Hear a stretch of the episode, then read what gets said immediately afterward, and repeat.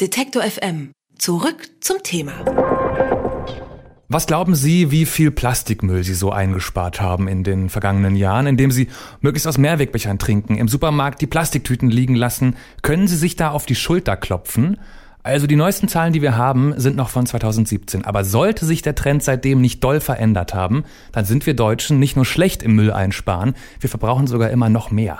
230 Kilo Verpackungsmüll verbraucht jeder und jede Deutsche pro Jahr im Schnitt. Das war 2017 und damit nochmal ein Plus von drei Prozent im Vergleich zum Vorjahr, sagen neue Zahlen vom Umweltbundesamt. Wie kann das sein, wo wir seit Jahren immer und immer mehr über Umweltschutz reden? Das frage ich jetzt Henning Wilz, Leiter der Abteilung Kreislaufwirtschaft Wirtschaft am Institut für Klima, Umwelt und Energie in Wuppertal. Hallo, Herr Wilz, ich grüße Sie. Hallo. Wo kommt der ganze zusätzliche Plastikmüll her?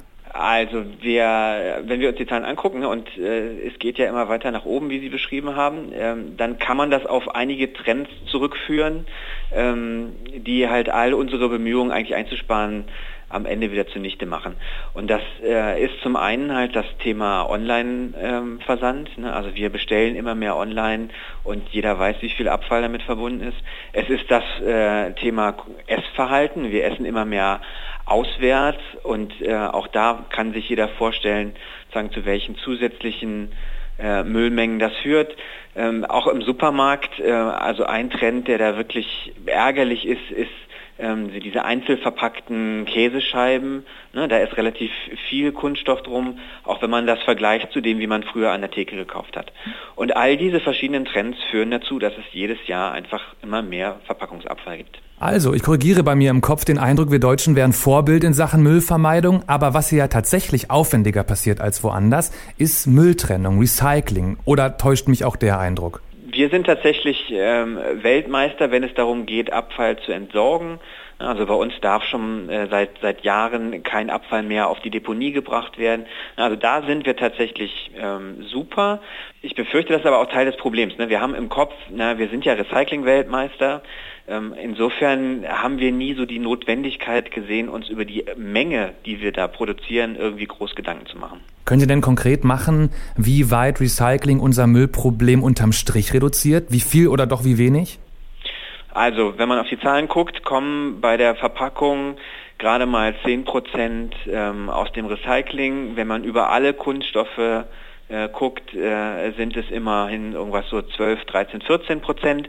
Aber man sieht, von geschlossenen Stoffkreisläufen sind wir da noch sehr, sehr weit entfernt. Machen wir uns nochmal bewusst, die neu veröffentlichten Zahlen betreffen das Jahr 2017. Damals gab es Fridays for Future noch nicht. Damals hat kaum eine Bäckerei Rabatt gegeben für mitgebrachte Mehrwegbecher. Also es passiert offensichtlich Neues in den letzten Jahren.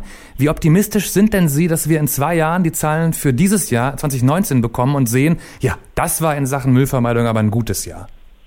Also eine Glaskugel hat keiner, aber ähm, ich glaube, es gibt immer noch zu wenig finanzielle Anreize für die Hersteller, ähm, das Thema tatsächlich ernst zu nehmen. Ne? Also es passiert was, was sich gut kommunizieren und verkaufen lässt. Ähm, ne, wir, wir diskutieren über ähm, Plastiktüten und Strohhalme, die aber von der Gesamtmenge eigentlich völlig irrelevant sind. Ähm, insofern würde es mich fast überraschen, wenn der Trend tatsächlich in eine andere Richtung gehen würde. Wir haben das Kunststoffverpackungsabfallaufkommen äh, über die letzten 20 Jahre verdoppelt pro Kopf. Und ich sehe noch nicht, dass wir die Trendwende schon eingeleitet haben.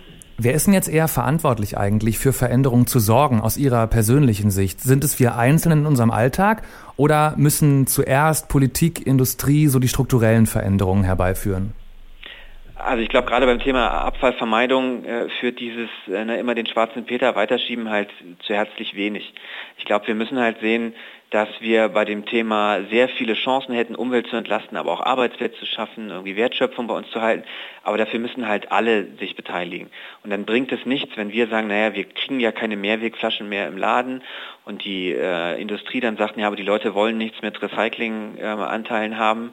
Ähm, also äh, ja, da hilft mir was zusammen. Ich glaube, der Erste, der was tun müsste, wäre eigentlich dann die Politik, äh, Rahmenbedingungen zu setzen, wo es äh, wirklich für die Unternehmen Sinn macht, darüber nachzudenken, wie können wir Kunststoffverpackungen sinnvoller nutzen. Und weil das vorhin so klang, als Sie es kurz erwähnten, Strohhalme einsparen, Pappbecher nicht mehr benutzen, bringt das wirklich gar nichts oder soll ich mich da weiter drum kümmern und Gedanken machen?